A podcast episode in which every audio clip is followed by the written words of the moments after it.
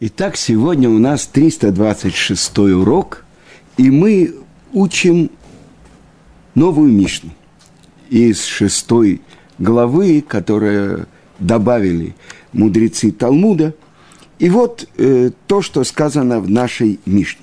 В ней идет разговор о раби Йоси бен Кисма, э, одним из э, великих мудрецов, э, который э,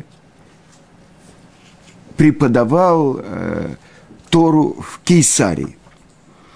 И он рассказывает, что однажды он шел по дороге, и при, повстречался мне один человек, он приветствовал меня, и я ответил ему тем же. Спросил он меня, Ребе, откуда ты? Я ответил, из большого города мудрецов и знатоков Писания.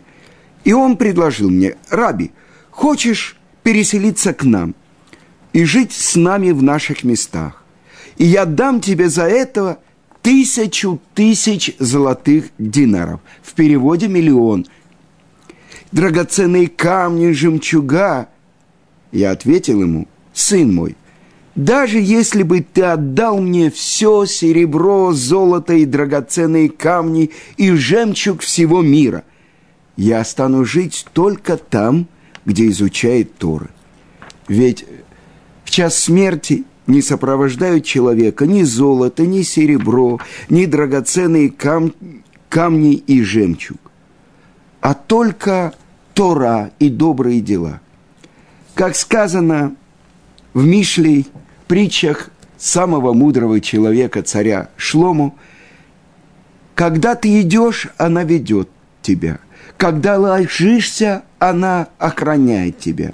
Когда ты пробуждаешься, она говорит с тобой. Когда ты идешь, она ведет тебя в этом мире. Когда ты ложишься, она охраняет тебя в могиле. Когда ты пробуждаешься, она говорит с тобой в мире грядущем. И еще записано в псалмах царя Давида. Учение из уст твоих дороже мне – тысяч монет из золота и серебра. Это 119-й псалом. И еще сказано, «Мне принадлежит серебро и золото», говорит Ашем воинств.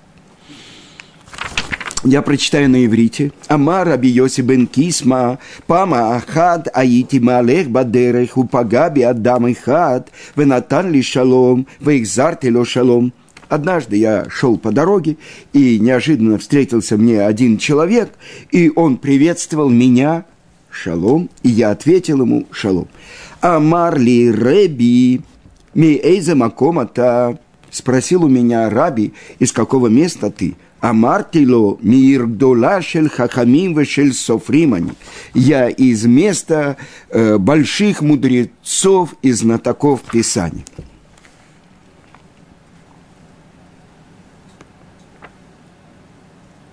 О, Амарли Раби Рецонха Шатаду Риману Бимкомейну, спросил он у меня, Раби, может быть, ты хочешь переселиться к нам и жить с нами? Вани леха эле фалафим динарей заава ваним товоту маргалиот. И я дам тебе за это тысячи тысяч э, золотых динаров и драгоценных камней и жемчуга, а мартило бни. Им это нотен ли коль вазаав, ваваним товос у маргариос шебеулам, и не дар эле бамаком Тора. Сын мой, — ответил ему Раби Йоси бен Кисма, — даже если ты мне дашь все золото, все серебро и все драгоценные камни мира, я Эйни дар эле бамаком Тора. Я буду жить только вместе Торы. Лифише бешаат птиратоми шелаада минаолам Эйн маалимло леадам ло кесов ло заа вело аваним товос маргалиот. Эле Торау у маасим товим белемат. Э, я сказал ему, сын мой, то почему я не переселюсь, даже если ты мне дашь все золото и все серебро и драгоценные камни мира? Ведь в смертный час не сопровождают человека ни золото, ни серебро, ни драгоценные камни и жемчуг, а только Тора и добрые дела. Шенеймар, как сказано, «Бемаалехеха танха отах, бешохбеха тишмор алейха, вакицота и тесихеха». Когда ты идешь в дороге, она сопровождает тебя. Когда ты ложишься, она охраняет тебя. Когда ты пробуждаешься, она говорит с тобой. Дальше Рабьоси бен Кисма объясняет. Бейт калехаха танхе отах бауламазе. Когда ты идешь, она направляет тебя. Это говорится о человеке в этом мире. Бешок беха тишмор алейха, когда ложишься, она охраняет тебя. Бакевер, это в могиле. Вакицота ги тесихеха, когда пробуждаешься, она говорит с тобой. О чем говорится? Аля улама Это говорится о будущем мире. Векен кату бесефер тигелим – Аль-Едей Давид Мелех Израиль. И так написано в псалмах царя Израиля Давида. Товли Торат Пиха Миальфей Зааве Кесов. Лучше и дороже мне э, Тора из твоих уст, чем тысячи золота и серебра.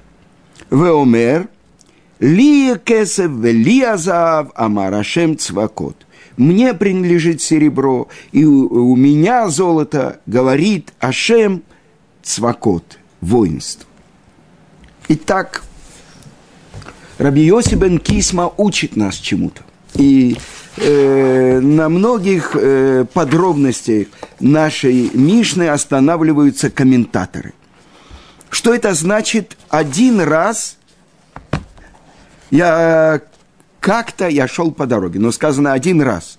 И объясняют комментаторы, что Раби Йоси бен Кисма вышел из бейт Мидраша.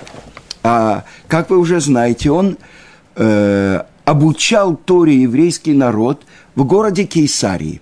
А Кейсария в переводе, э, Кейсар – это император на иврите. И я хочу привести вам то, что написано в трактате Мигела.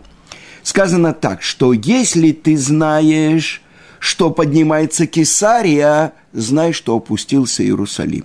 Если поднялся Иерусалим, знай, что опустилась Кесария. Если я тебе скажу, что оба живут в мире, не верь.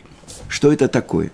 То есть, это город э, на берегу Средиземного моря, который построили римляне – и там были амфитеатры, э, там были римские колонны, там поселялись э, офицеры армии э, Веспасиана и Тита, когда они выходили как бы на пенсию, там они строили свои бани, э, свои амфитеатры, то есть театры и так далее. Э, кусочек Рима в земле Израиля. Именно там преподавал, передавал Тору Раби бен Кисма. Э, задается вопрос комментаторами, почему это э, сказано э, оказался передо мной неожиданно этот человек. Как сказано, у Пагаби Адам и Хат. Бумс неожиданно встретился. И, может быть, объясняют комментаторы, в это время то, что даже когда он шел по дороге Раби Йоси бен Кисма, и даже если он вышел из Бейт-Мидража, чтобы исполнять какую-то заповедь, он повторял Тору. То есть он был погружен обычно, почему? Мы это учили, что те, которые работают над своими качествами, э, сказано было про Гилеля, что ни один человек не опередил его, приветствуя его. Шалом алейха, Раби Умури. Он всегда раньше говорил. Как же так, Раби Йосиф бен Кисма такое не сказал? А ответ заключается в том, что Раби Йоси бен Кисма, он э, не видел этого человека. Так вот, он оказался, тот приветствовал его в мире. А откуда же этот человек узнал, э, что это еврейский мудрец? Он видел, как он погружен в изучение Торы. И почему он не спрашивает, как вас зовут, а он спрашивает сразу, откуда вы? Что это такое? И здесь комментаторы объясняют, обычно, э, если в каком-то месте находится великий мудрец Торы, то э, большой почет для всех людей прислуживать ему. Я помню, как я подвозил моего учителя Равыцка Казильбера на урок. Он сказал, Патлас, посмотри, ты учился водить машину. Какой-то человек придумал машину, какой-то построил завод. Сделали машину, чтобы я успел на урок. Вы понимаете? Большой почет – и сказано, что Илиша э, большему научился от пророка Ильяу, когда он поливал ему на руки, чем даже когда он учил его Торе. Вы понимаете? Так как же так? Великий мудрец идет по дороге без сопровождения, без э, коляски, без осла даже. Идет пешком по дороге. И это отвечает ему Раби Йосиф Кисма, я из места, из большого города мудрецов и знатоков Торы. То есть, э, поэтому как бы ответ, что э, там я не такой важный, поэтому они не обязаны мне предоставить ни карету, ни осла и так далее. И тогда он предлагает ему, а может быть ты хочешь переселиться к нам и жить с нами, то есть где? Он даже не сказал, в каком месте. И вот здесь открывает тайну Маорали из Праги. Кто это был? И он говорит, есть два взгляда на это. Кто был этот человек? Это был Сатан, который пришел как бы соблазнить Раби Йоси бен Кисма, оставить место изучения Торы. Как? Это же большая заповедь – поселиться среди людей не знающих, обучать их Торе, поднять их уровень. И ему отвечает Раби Йоси бен Кисма, нет, даже и предлагает его огромные деньги. Ну, сейчас, ты хочешь миллион долларов, чтобы ты поселился и, и обучал на сторе в каком-то месте, где э, ты будешь главный мудрец. Ну, и почет, и заповедь, и все. И что же отвечает ему Раби Йоси бен Кисма? «Э, даже если ты мне дашь все золото, не миллион – я не оставлю места, где находятся большие еврейские мудрецы. И объясняют это уже более близкие комментаторы, и среди них Хофицкайм. Говорит он так, Хофицкайм, чтобы человек приложил все усилия, чтобы находиться среди праведников и среди мудрецов – Потому что каждый, который прилепляется к тагор, к чистым, он сам становится чистым. И это то, что человек не, не должен оставлять источник воды живой. То есть это Тора. Место изучения Торы – но как? Но это же большая заповедь приближать других. И в этом плане приводит Равдеслер, э, что Лот, воспитанник Авраама, э, его племянник, сын его умершего брата Арана. У Авраама нет детей, и он всю свою любовь и все свои знания вкладывает в этого своего племянника, сироту – ведь на самом деле Аран погибает из-за того, что он говорит, что я с Авраамом. Насколько, сколько сил, сколько лет, сколько усилий вложил э, Авраам в Лота. И, казалось бы, Лот верный ученик, э, верный ученик Авраама. Но вдруг начинается спор между пастухами Лота и пастухами Авраама – те ведут себя в земле Кнанской, как будто она им принадлежит. У Авраама нет детей. Кто наследует его лот, так это уже наша земля.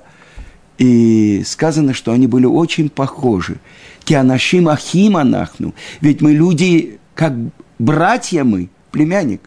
это как брат, то есть он сколько любви и усилий он вложил в него. И вот когда видит Авраам этот спор, и люди скажут, вот Авраам ведет себя так, он посылает своих пастухов пастись на наших полях, и тогда он говорит, давай разделимся. Ты в одну сторону, я в другую. Если ты на юг, я на север, ты на восток, я на запад. Потому что происходит охуление имени Творца. И сказано так, что Лот, это продолжает Равалияу Деслер, и говорит, когда он выбрал долину Иордана, что он сказал себе? Я исправлю тех людей, которые находятся и живут в Содоме. А на самом деле Тара открывает, что он говорит. Он говорит, что Кикара Ярден Шекула Машка. То есть он видит долину Иордана, которая вся э, поливается разливами Иордана, и объясняет Рав э, Эхескель Левенштейн, Машгех Ишивы э, Поневиш и мир. Что он говорит? Что весь этот мир как место получения наслаждений. То есть у него, как бы себе он говорит, я приду исправить людей Содома. Но тот, кто был праведником, тот, кто жил рядом с его учителем Авраамом, первым евреем в мире, который посеял эту веру в Творца. И мы видим в Содоме Лот готов на самопожертвование ради того, что он выучил в доме у Авраама принятие гостей – это очень важная заповедь, которая отодвигает даже принятие шхины. Вы знаете, мне рассказывали про одного человека, который работал с арабом э, в одном ресторане. И он позвал его на свадьбу э, родственника или что, и как его принимали, и как тот сидел. Пока он находился в доме, он гость. Это святое – но как только он вышел из дома, ему всадили нож в спину. И его спасли, и буквально на грани смерти он был и так далее. Вот это как бы то, что выучил с, э, Лот от Авраама – и он предлагает людям Содома своих дочерей незамужних, я им выведу вам, и делайте что, а вот с гостями моими, не они в моем доме, это то, что он выучил от Авраама. И как же он опускается? Сказано так, что потомки Лота, то есть два народа, которые произошли от Лота – Амон и Моав. Моав и Амон. Моав от старшей дочери, э, а Амон от младшей. Лоти дрожь шломам, ветоватам коль ямеха леулам. То есть запрет им войти в еврейский народ навсегда. То есть не имеет права э, евреи жениться на э, еврейка, э, выходить замуж за мужчину из народа Ам, и Амона. Почему? Так опускается Лот, когда он оставляет дом Авраама.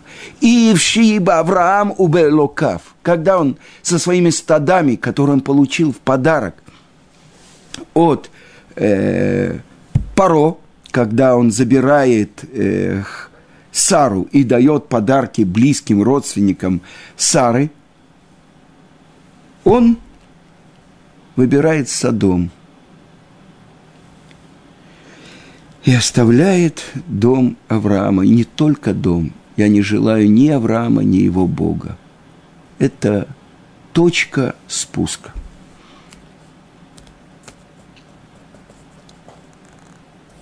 И это то, что объясняет Хофицхайм. Этот человек ему предлагает миллион золотых динаров. Так почему же он не берет на эти деньги, приглашает других мудрецов и делает это место, э, куда его зовет этот человек, местом Торы? И объясняет Хофицкаем очень важную вещь. Даже когда есть люди, которые жертвуют деньги для поддержки Торы. Не они руководят тем, что происходит в Ешиве – а только великие еврейские мудрецы. Я знаю, что когда Ликут пришел к власти, и Бегин стал премьер-министром после десятков лет, когда правили социалисты и закрывали глаза, что есть еще вот эти в черных кипах э, и так далее. И Бегин тут же сказал, я из государственного бюджета хочу оплатить все нужды Ешив. И Равшах возражал – он сказал, нет, мы не хотим. Только часть бюджета. Это большая заслуга для земли, для страны Израиля, то, что поддерживается Тора, но полностью нет. Почему? Потому что мы знаем, приходит правительство, уходит правительство. Если бы все, вся жизнь Ешив зависела только от бюджета страны. Вот пришел Лапид, мало того, что урезал тем многодетным семьям э, пособие на детей, срезал э, то, что выплачивал Битуах Люми э, женам Аврехов, э, снял э, пособие, которое платила администрада Датот, э, Министерство религии, э, поддерживая э, бедных Аврехов, у которых много детей, и у которых э, такие нужды, чтобы воспитывать поколение, поколение, ведь в основном в Израиле э, нерелигиозные евреи – это максимум один ребенок и собака. А у религиозных евреев 6, 7, 10 в нашем колледже, где я учусь, множество есть, у которых 12, 14 детей. Есть несколько, у кого 16, и один, у которого 17 детей. Вы понимаете, какой бюджет этой семьи и сколько нужд – у этих детей, которые живут очень скромно, но живут ради того, чтобы эта Тара не забылась в еврейском народе. Так вот это то, что объясняет Хофицхайм, что все зависит от того, на чем построена Ишива. И, несомненно, когда была открыта первая Ешива, известно, это было в Воложине, та Ешива, когда э, молодые люди прямо в, э, в Ешиве получали еду, а не как раньше было принято у каких-то хозяев, питались один день в одном месте, другой день в другом. Это так вот, когда закладывался первый камень в Ешиву Воложин, я был там, это в Белоруссии, э, небольшое здание, но тогда, наверное, это было большое здание, каменное здание. Весь этот камень был залит его слезами. Э, казалось бы, странно, но вот такая радость. Слезы буквально как бы были фундаментом этого здания. Потому что Равхаем из Воложина, он понимал, какая ответственность связано с этим. Сколько нужно помощи с небес. Об этом он просил Творца, чтобы это здание Ешивы растило больших еврейских мудрецов. А это зависит не от золота, не от серебра. Это зависит прежде всего от того, кто передает Тору, кто руководит этим. И это мы видим. Тот, кто оставляет Тору, он думает, как? Ну, вся та помощь с неба, которая у меня сейчас есть, когда я изучаю Тору, она сохранится у меня. А когда он говорит, я учу Тору, а только ты можешь мне помочь, только ты посылаешь мне пропитание. А когда он думает, э, человек, я приведу пример, сейчас это серьезная проблема.